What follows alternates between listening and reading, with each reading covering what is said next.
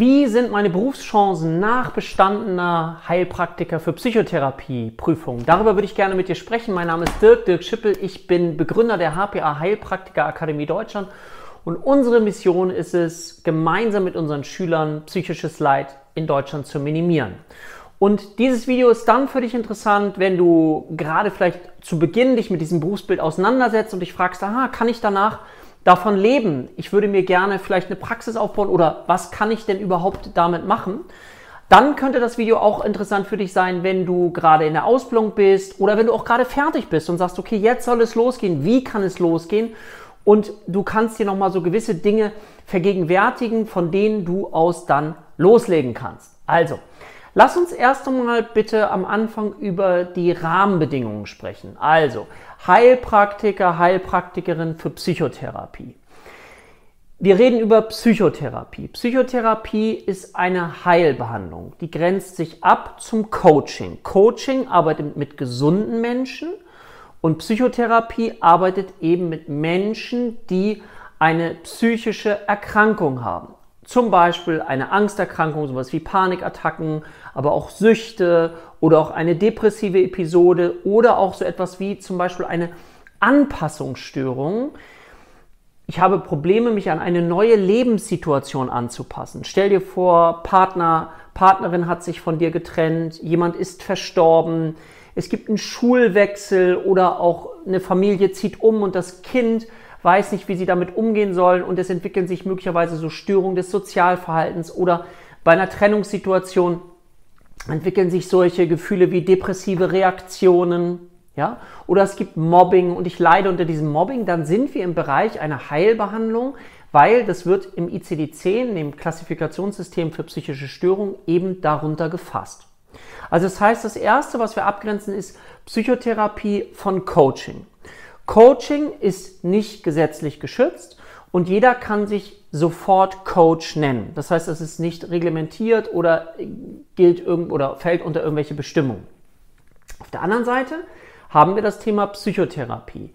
Wer Psychotherapie in Deutschland machen möchte, der braucht eine Therapieerlaubnis.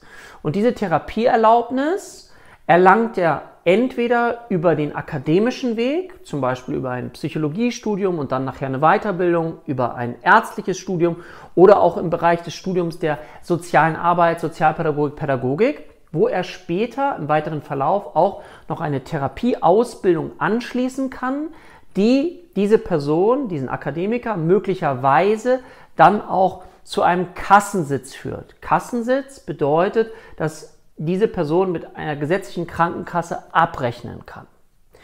Sofern sie einen Kassensitz hat, gekauft hat oder nach etlichen Jahren von Wartezeit einen Anspruch darauf hat. So, das war jetzt viel, aber ich ordne das gleich nochmal. Nochmal kurz für uns. Coaching, aha, gesunde Menschen, Psychotherapie, eben auch kranke Menschen. Und bei der Psychotherapie ist es so, das darf nicht einfach jeder in Deutschland tun, sondern dafür brauchen wir eine Therapieerlaubnis. Die kriege ich über den akademischen Weg. Da habe ich eben gerade so Berufsbilder aufgezählt, wie man da hinkommen kann. Oder den nicht akademischen Weg, der eben für Menschen vorbehalten ist, die möglicherweise auch ein bisschen älter schon sind. Du weißt, dass die Voraussetzung, um überhaupt die Überprüfung ablegen zu dürfen, das 25. Lebensjahr ist. Das wäre dann der nicht akademische Weg. Und dafür bekommen wir dann eine Psychotherapieerlaubnis, wenn wir die Überprüfung bestanden haben.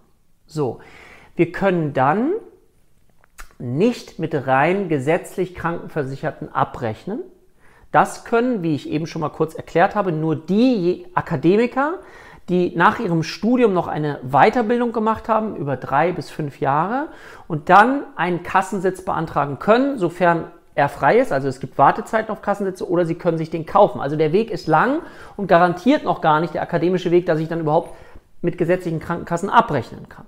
Okay. Was wir Heilpraktiker für Psychotherapie aber können, wir können mit Privatversicherten abrechnen oder mit Krankenkassen-Zusatzversicherten. Es gibt, ich habe mal letztens gerade etwas gelesen, eine Zahl, irgendwie über 20 Millionen Versicherungspolicen, also Menschen, die eine Krankenkassen-Zusatzversicherung haben. Das sind so diese Zusatzversicherungen, wo auch zum Beispiel die Zähne mit drin sind, aber eben auch die Naturheilkunde und eben Heilpraktikerleistung. Und dafür gibt es eine sogenannte Gebührenordnung für Heilpraktiker. Gebührenordnung für Heilpraktiker und da gibt es noch eine Ziffer 19.2, die sich mit dem Thema Psychotherapie beschäftigt. Es gibt noch weitere Ziffern, Atemtherapie etc. Der Nachteil an dieser Gebührenordnung für Heilpraktiker, die ist schon ziemlich alt, so ich glaube 88 wurde das letzte Mal von den Gebührensätzen ähm, angepasst. Das heißt, dass der Patient darauf hingewiesen werden darf, dass möglicherweise eigene Kosten noch zu tragen sind, je nachdem, wie hoch dein Stundensatz. So, das mal kurz zu den Rahmenbedingungen, damit du das nachvollziehen kannst. Und jetzt lass uns mal kurz auch überlegen, Berufschancen, Heilpraktiker, Heilpraktikerin für Psychotherapie. Hm, wie viele Betroffene gibt es denn überhaupt? Wie sieht es denn derzeit in unserem System aus, wenn wir darüber nachdenken, dass wir psychisch Betroffene behandeln? Also, du weißt vielleicht, wenn du morgen beim Psychotherapeuten anrufst, dass teilweise die Wartezeiten sechs bis acht Monate lang sind. Ich habe sogar manche Menschen, die mir sagen, das ist ein Jahr Wartezeit. Und jetzt ist die Situation ja so, du hast vielleicht schon mal den Begriff probatorische Sitzung gehört. Also du hast fünf probatorische Sitzungen, wo du als Patient, wenn du in eine Kassentherapie möchtest, also die von der rein gesetzlichen Krankenkasse erstattet wird, dass du dann schauen kannst, ob das matcht mit dem Therapeuten. Ja, dafür gibt es eine bestimmte Anzahl von Sitzungen, die du hast, was erstmal sehr gut ist. Aber jetzt stell dir mal vor, du wartest diese Anzahl an Monaten und bist dann bei einem Psychotherapeuten, bei einer Psychotherapeutin und hast das Gefühl, irgendwie ist mir diese Person nicht richtig sympathisch. Dann passiert häufig Folgendes, dass entweder bleibst du in der Therapie drin, weil du dich nicht traust zu wechseln, weil die Wartezeit so lange ist, oder oder oder. Und du hast die Erfahrung vielleicht dann, das sagen manchmal Menschen so, ja, Psychotherapie bringt bei mir nichts, weil du eben möglicherweise nicht an den richtigen oder die richtige Therapeutin für dich gelangt bist. Ja, so. Jetzt haben wir diese Wartezeiten.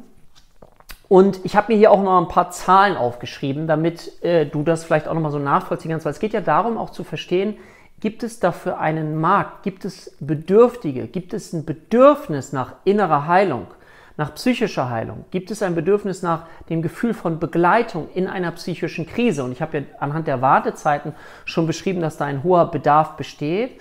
Und allein im Jahr 2019 gab es mehr als 25 Prozent stationäre Aufnahmen im Bereich zum Beispiel von Kindern und Jugendlichen. Also der Bedarf für Psychotherapie unter anderem bei Kindern und Jugendlichen ist auch extrem groß. Ja? 2019 hm, gab es insgesamt ungefähr 40.000 Psychotherapeuten und innerhalb eines Jahres, das ist eine Zahl von der Bundespsychotherapeutenkammer, ähm, erkrankt in Deutschland jeder dritte Erwachsene an einer psychischen Erkrankung. Jetzt kannst du dir selber ausrechnen, die Anzahl der Therapeuten, die Anzahl der Betroffenen, wenn wir überlegen, dass wir 70 Millionen Erwachsene haben, wenn wir jetzt noch die Kinder, das sind auch ungefähr 11 Millionen, 12 Millionen, wie viele Menschen dann Hilfe benötigen. Ja, das ist eine ziemlich große Menge an Menschen. So laut einer Studie, die habe ich auch nochmal gesehen, hm, Jacobi-Studie, 42 Prozent aller Bundesbürger ähm, erleben im Laufe ihres Lebens einmal eine psychische Störung. Das nennt man die sogenannte Lebenszeitprävalenz. Ja?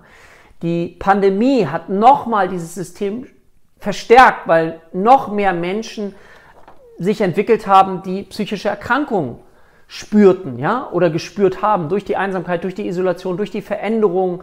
Das hat einen massiven Einfluss gehabt. Also auch auf Erwachsene, auch auf Kinder und Jugendliche. Ne? Stell mir mal die ganzen ähm, jungen Erwachsenen vor, die auch angefangen haben zu studieren, die gar keinen Kontakt zu Kommilitonen aufbauen konnten, die alleine zu Hause waren, wenn dann nur über Online-Veranstaltungen. Da ist ganz, ganz viel passiert. Und jetzt geht es darum, das mal so ein bisschen ja, zu berücksichtigen und zu schauen, okay, was bedeutet das jetzt ganz konkret? Also, wie kannst du später arbeiten als Heilpraktikerin für Psychotherapie? Du hast jetzt gesehen, es gibt akademische Berufsbilder, es gibt nicht akademische Berufsbilder. Wir haben eine Psychotherapieerlaubnis und das ist die Erlaubnis, die wir brauchen, um Psychotherapie betreiben zu dürfen. Okay, dann haben wir die Wartezeiten besprochen und jetzt geht es darum, okay, wie, in welcher Ausgestaltung kann ich denn später arbeiten? Und wir haben unter einem, unter einem, einer Sache jetzt den, die Möglichkeit in einer freiberuflichen Praxis. Also das wäre so das klassische Bild. Du arbeitest in freiberuflicher Praxis. Viele, die in diesem Berufsfeld Fuß fassen möchten, gehen auch nicht sofort in eine Vollerwerbspraxis, sondern sie fangen berufsbegleitend an, sich bestimmte Kontingente zu mieten, also jetzt einen Raum nicht komplett schon zu mieten, sondern irgendwo sich mit einzumieten und zu sagen, okay, donnerstags, abends würde ich gerne einen Raum mieten für drei, vier Stunden, um dort eben Psychotherapie zu betreiben. Das wäre so der Weg in eine eigenständige Praxis und zwar Schritt für Schritt. Du lernst weiter fachlich dazu, du ergänzt dein Wissen und dann lässt du das sozusagen den Patienten zugutekommen, die du dann anfängst zu behandeln.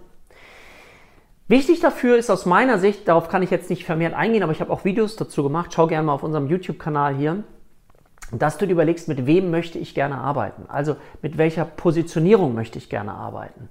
Möchte ich gerne mit depressiven Menschen arbeiten? Möchte ich mit Angsterkrankten arbeiten? Möchte ich mit Menschen arbeiten, die an Essstörungen leiden? Oder was ich gerade auch begleitet habe in der Existenzwohnung, weil mir das unglaublich viel Freude macht, eine Frau, die mit Eltern von behinderten Kindern arbeiten möchte, die häufig eine Anpassungsstörung entwickelt haben. Stell dir vor, es wird ein behindertes Kind geboren und jetzt passiert ganz, ganz viel mit den Eltern. Einerseits mit den Eltern, wie gehe ich damit um? Sie erfahren Diagnosen, das ist noch alles sehr unklar. Äh, häufige Arztwechsel, die Verunsicherung, das kann zu depressiven Reaktionen führen, zu Angstreaktionen aber auch ganz praktische Hilfen. Wie geht es jetzt weiter? An wen kann ich mich überhaupt wenden? Und diese Frau hat das gemacht ähm, aufgrund ihrer eigenen Erfahrung, weil sie selbst ein behindertes Kind hat und jetzt unbedingt anderen Menschen helfen möchte, dass sie eben nicht erst in eine Anpassungsstörung kommen, dass sie in Partnerschaftskonflikte kommen, wo es möglicherweise zu Trennungssituationen kommt. Also all diese Dinge sind für sie wichtig. Ja? Das ist nur eine Idee. Oder ein anderer Therapeut, der sich mit Menschen beschäftigt, die ähm, homosexuell sind und die sich nicht trauen, damit nach draußen zu gehen, anderen Menschen davon zu erzählen, das verdrängen und darauf auch eine Problematik, möglicherweise auch eine Depression, eine depressive Episode entwickeln, weil sie eben nicht ihre eigenen Bedürfnisse leben können. Und wir wissen, wer seine eigenen Bedürfnisse nicht leben darf, hat, eine, hat ein Risiko dafür, auch eine depressive Episode zu entwickeln. Und das ist das Thema, wie gesagt, eigene freiberufliche Praxis. Ein zweiter Aspekt als Berufschance, also stopp, ich will nochmal kurz zurückgehen, hm, weil sich ja vielleicht viele fragen, hm, wie baue ich mir das auf? Ich habe mir das damals aufgebaut über die Idee einer Überbrückung. Also das heißt, wenn Menschen angerufen haben und es rufen dann viele an, weil sie ja nach einem Therapieplatz suchen, dann sind da natürlich Leute dabei, die nach einem Kassentherapieplatz suchen. Aber sie finden keinen. Und wenn du dieses Bedürfnis aufnimmst, dann hast du die Möglichkeit, zum Beispiel diesen Menschen eine Überbrückung anzubieten und ihnen auch dabei zu helfen, einen Kassentherapieplatz zu finden. Und dann arbeitest du mit denen ein paar Monate. Und dann passiert häufig etwas, was mir selber auch passiert ist, werde ich nie vergessen, dass meine erste Patientin fast böse war, dass ich sie zu einem weiteren, also zu einem Therapeuten übergeben wollte. Und zwar, weil ich den wichtigen Wirkfaktor unterschätzt habe, das Vertrauensverhältnis zwischen Therapeut und Patientin. Und sie hat so stark von mir profitiert, dass sie unbedingt bei mir bleiben wollte, auch wenn sie es an dieser Stelle selber bezahlen musste. Ja? Also Überbrückung anbieten ist eine Möglichkeit, freiberufliche Praxis. Plus Positionierung, werde Expertin in einem Thema und dann kommen die Leute natürlich zu dir, wenn du Erfolg aufweisen kannst und dich so gut in ein Thema reinarbeitest, dass du eben besonders bist. So, dafür ist unter anderem eben die Therapieform auch nicht ganz uninteressant. Wir als Heilpraktiker für Psychotherapie haben Therapiefreiheit. Das heißt, du kannst, so wie wir das bei uns anbieten, integrativ arbeiten. Ja, dazu schau gerne mal unten auch auf äh, die Kommentare, auf, auf die Weiterlauf, auf die Show Notes. Wir bieten eine zweijährige Online-Ausbildung in integrativer Psychotherapie an, die sich an der aktuellen Psychotherapie-Forschung orientiert die festgestellt hat, dass es sinnvoll ist, bestimmte Interventionen aus verschiedenen Psychotherapiemethoden zusammenzubauen und dann anhand der sogenannten Wirkfaktoren einem Patienten angedeihen zu lassen. Ja, also nicht nur ein Therapieverfahren, sondern du hast Therapiefreiheit. Das unterscheidet dich dann auch eben von anderen Therapeuten. Und da macht es Sinn, dass du natürlich etwas anwendest, was Psychotherapieforschung auch entspricht. So, okay, also freiberufliche Praxis. Dann als zweites hättest du die Möglichkeit, im Sinne von Vorträgen, Workshops, Seminaren auch in Unternehmen tätig zu sein. Ja, es gibt es, äh, das nennt sich das betriebliche Gesundheitsmanagement, Paragraph 5 Arbeitsschutzgesetz beinhaltet unter anderem, dass eben Unternehmen verpflichtet sind, etwas für die Klammer auf psychische Gesundheit in ihrem Unternehmen zu tun. Und dazu gehört, neben diesen Gefährdungsbeurteilen, die du kennst, ist der Stuhl richtig, ist das Licht richtig, sind die, ist die Raumtemperatur richtig, eben auch die psychische Belastungsfaktoren, die psychische Gefährdung. Und da kann man es unter anderem zum Beispiel so eine Ermittlung von psychischen Gefährdungen machen, bis hin dann eben auch zu Seminaren, Workshops, Vorträgen, bis hin zu einem hochschwelligen Angebot, was ich auch anbiete, und zwar Kooperation als Unternehmenstherapeut, so nenne ich das mal, für Psychotherapie und auch Coaching. Bei mir ist es so, dass ich Kooperationen mit Firmen habe, wo Mitarbeiter zu mir in die Praxis kommen können, völlig anonym. Der, Mit äh, der, Arbeitnehmer äh, der Arbeitgeber weiß gar nichts davon und erfährt auch nichts. Er bekommt am Ende nur eine Rechnung, die, die dann äh, bezahlen von mir, diese Rechnung, über die Anzahl der Stunden und wie viele Mitarbeiter ich in dem Monat behandelt habe. Ich schaffe das gar nicht mehr selber. Ich habe mittlerweile zwei weitere Coaches und Therapeuten bei mir mit an der Seite. Aber du siehst, aha, Kooperation, so Firmenkooperation, sich so etwas aufzubauen, der verlässliche Partner an der Seite zu sein, der genau dafür zuständig ist und auch immer wieder evaluiert, auch was hat sich verbessert im Unternehmen, welche Themen gibt es im Unternehmen, zum Beispiel Depression, Burnout, ähm, Ängste, Süchte und so weiter und dem das Unternehmen das widerspiegeln kann, damit es an den Themen arbeiten kann. Ja, möglicherweise auch Betriebsvereinbarungen ergänzen kann zum Thema Alkohol, zum Thema Hilfestellung. Da könnte ich ganz, ganz viel darüber erzählen, wie spannend da psychische Störungsbilder sind, die hilfreich sind für die Arbeitgeber zu wissen, dass es sie gibt, damit sie damit anders umgehen können und damit, und das ist ja für das Unternehmen wichtig, einerseits die psychische Gefährdung eben runterregulieren können, aber eben auch die Produktivität steigern können, weil jedes Unternehmen weiß, wenn jemand psychisch erkrankt und dann ausfällt und möglicherweise stationär ausfällt, dann ist er auch eine ganze Zeit lang weg. Also, das ist die Sinnhaftigkeit, um eben auch mit Unternehmen in Kontakt zu kommen und möglicherweise sowas wie eine Unternehmenskooperation zu machen. Genau, Vorträge, Seminare als drittes, vielleicht habe ich eben schon mal gesagt. Hm, dann gibt es auch Institutionen, die sich dafür öffnen, sowas wie Altenheime zum Beispiel, wo ein hoher Bedarf ist an, an Menschen, die Kontakt wünschen, weil sie sich einsam fühlen. Da sind auch Menschen möglicherweise, weil die haben gar kein Problem, das alleine zu bezahlen, sondern es geht darum, in Kontakt zu kommen. Und du weißt, wir haben ein bio-psychosoziales Weltbild und das Soziale ist immer wichtiger geworden in der letzten Zeit, weil wir wissen, dass wir auch daran erkranken können, wenn wir eben nicht dieses soziale Umfeld um uns herum haben. Also das ist ein ganz wichtiger Aspekt von psychischer Gesundung. Dann gibt es noch einen weiteren Aspekt, was du damit alles machen kannst für alles das, was du zukünftig machst. Ob du Erzieherin bist, ob du Schulsozialarbeiterin bist, ob du Personalerin bist. All diese Fähigkeiten, die du lernst, auch im Rahmen so einer Ausbildung. Und ich habe ganz, ganz viele Personale auch geschult, die das wiederum einbringen konnten in ihre Firma, also als eine Zusatzqualifikation. Also auch damit hast du Möglichkeiten, wieder anzudocken, indem du einfach ähm, eine Psychotherapieerlaubnis mitbringst. Und das ist etwas Besonderes. Ja? Wichtig, um die Berufschancen richtig zu nutzen, darüber möchte ich noch sprechen. Ich habe gesagt, Positionierung, also positioniere dich auf etwas, werde Experte, Expertin in etwas. Und dann darfst du dich aber auch mit der Frage auseinandersetzen, Traue ich mich oder darf ich das noch entwickeln, mit meiner Expertise sichtbar zu werden? Das ist ein Thema, sichtbar werden. Sichtbar werden heißt vielleicht in Form von Videos, in Form von Blogbeiträgen, also durch das geschriebene Wort, dass du eben anderen Menschen zeigen kannst, dass du eine Expertise aufgebaut hast, weil das ist das, was du heute brauchst. Gleichzeitig macht es total Sinn, wenn du über Berufschancen nachdenkst, über das Thema Telemedizin nachzudenken.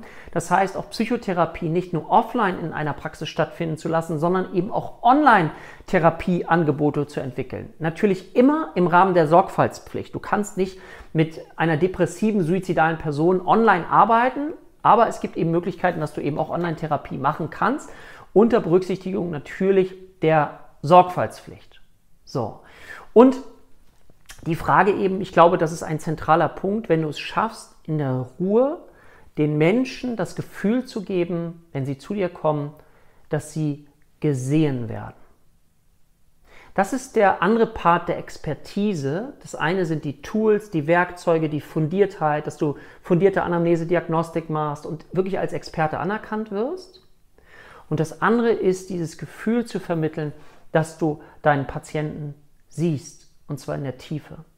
Und dann eben, und das ist so ein weiterer Aspekt, ihm zeigen kannst, was hat möglicherweise zu dieser psychischen Erkrankung geführt. Also der Bereich Psychoedukation ist nochmal eine eigene Berufschance, so will ich es mal nennen, in der eigenen Praxis, wo zum Beispiel Ehepartner oder auch Verwandte zu dir kommen, um zu verstehen, was mit ihrem Verwandten passiert. Ich habe Onkel und Tanten bei mir gehabt von ihrem Neffen, der in eine Schizophrenie abgeglitten ist. Und da sah man bei dem jungen Mann, der hatte zwei Eltern, ja, Vater, Mutter, die beide untergebracht waren wegen einer Schizophrenieerkrankung. Das heißt, er hatte eine hohe genetische Veranlagung. Und die Onkel und Tanten hatten jetzt sagen, was passiert jetzt hier? Wie geht das weiter? Und die haben Psychoedukation. Also das heißt, ich habe sie aufgeklärt in der Praxis, was nächste Schritte sind, was hilfreich ist, was nicht hilfreich ist, auch die Wohnform, wie er wohnen darf, wie die Überforderungsgefühle. Und das hat ihnen unglaublich geholfen. Ich habe unglaublich, unglaublich nette E-Mails bekommen, Dankes-E-Mails. Auch das ist ein Bereich. Also du siehst, der Kreativität sind keine Grenzen gesetzt. Und wenn du weitere Aspekte hast, schreib die gern unten in die Kommentare. Aber ich wollte dir mal so einen Ausblick geben. Ich mache das ja immer wieder so Berufschancen. Was kannst du damit machen? Jetzt ist das Video schon relativ lang geworden, deswegen soll es das an dieser Stelle auch gewesen sein. Ich würde mich freuen, wenn dir das Video gefallen hat, gib dem doch gerne einen Daumen nach oben, abonniere unseren Kanal, das ist völlig kostenfrei. Und wenn du Aspekte hast, die du gerne hinzufügen möchtest, wenn du Fragen hast, schreib die gern unten in die Kommentare und dann schaue ich, ob ich daraus dann nochmal eigene Videos für dich mache. In diesem Sinne, ich wünsche dir schöne Zeit, bis bald, dein Dirk.